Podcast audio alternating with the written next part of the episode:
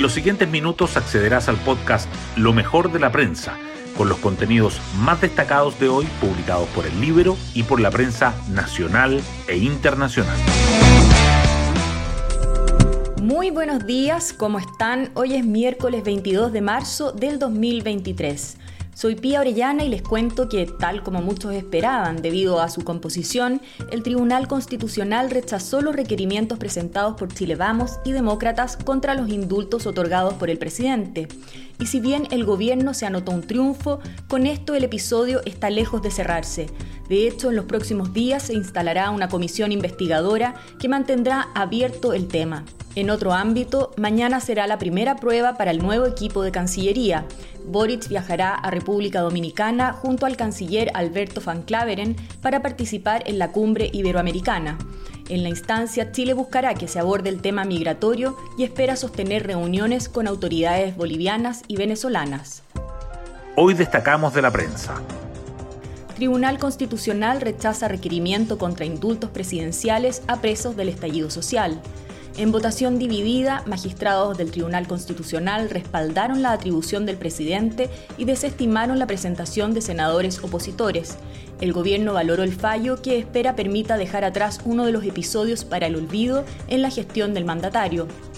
La oposición acusa presiones e insiste en que al menos políticamente la facultad no se ejerció con la prudencia que se requería. No descarta otras vías para la invalidación de beneficios.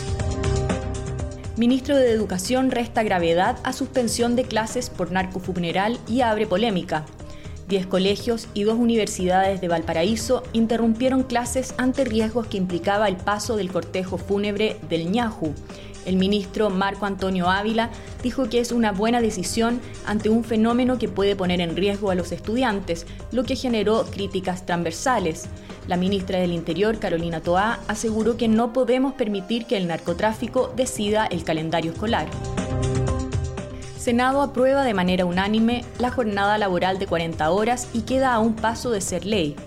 La iniciativa recibió el apoyo transversal de los senadores y el presidente de la Cámara Alta, Juan Antonio Coloma, destacó la gradualidad en implementación para que las pymes puedan adaptarse. Diputados se preparan para respaldar cambios y anticipan que el tercer trámite será expedito. El objetivo del gobierno es promulgar la nueva legislación el primero de mayo, Día del Trabajo.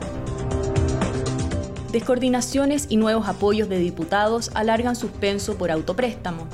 La moneda le puso urgencia de discusión inmediata para zanjar el tema lo antes posible, pero la votación en la sala de la Cámara de Diputados se terminó aplazando para hoy. Aunque el gobierno insistió en que moción parlamentaria es pan para hoy y hambre para mañana, más legisladores oficialistas declaran estar abiertos a respaldar el proyecto. En el libro les contamos quién es el nuevo presidente del Consejo Nacional de Televisión designado por el presidente Boric. El socialista Mauricio Muñoz asumirá el primero de abril, pero en su anterior cargo en la Corporación Municipal de Educación y Salud de San Bernardo fue denunciado por los funcionarios por maltratos y amenazas y por faltar gravemente a la convivencia democrática pensión garantizada universal eleva de 24 a 76% lo que los jubilados reciben respecto de su última remuneración. Análisis del Centro de Políticas Públicas de la Universidad San Sebastián concluye que la PGU subió considerablemente la tasa de reemplazo y mejoró las pensiones del 75% de los actuales jubilados.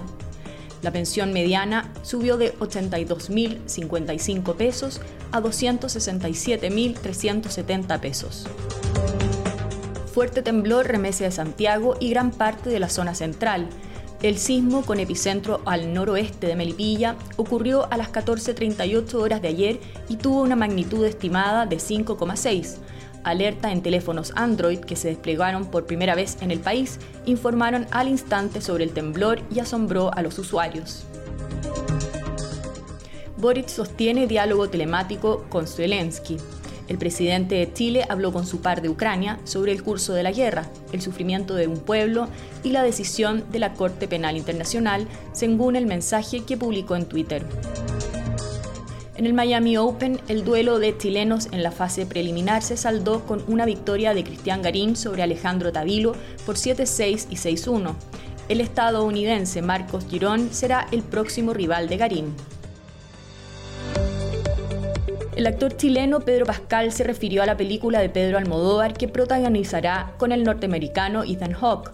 Él tiene una influencia increíble en mi desarrollo creativo, dijo Pascal sobre Almodóvar. Extraña forma de vida es el nombre del film que se perfila como una de las principales cartas del próximo Festival de Cannes. Así llegamos al final de este podcast donde revisamos lo mejor de la prensa. Me despido y espero que tengan un gran día miércoles.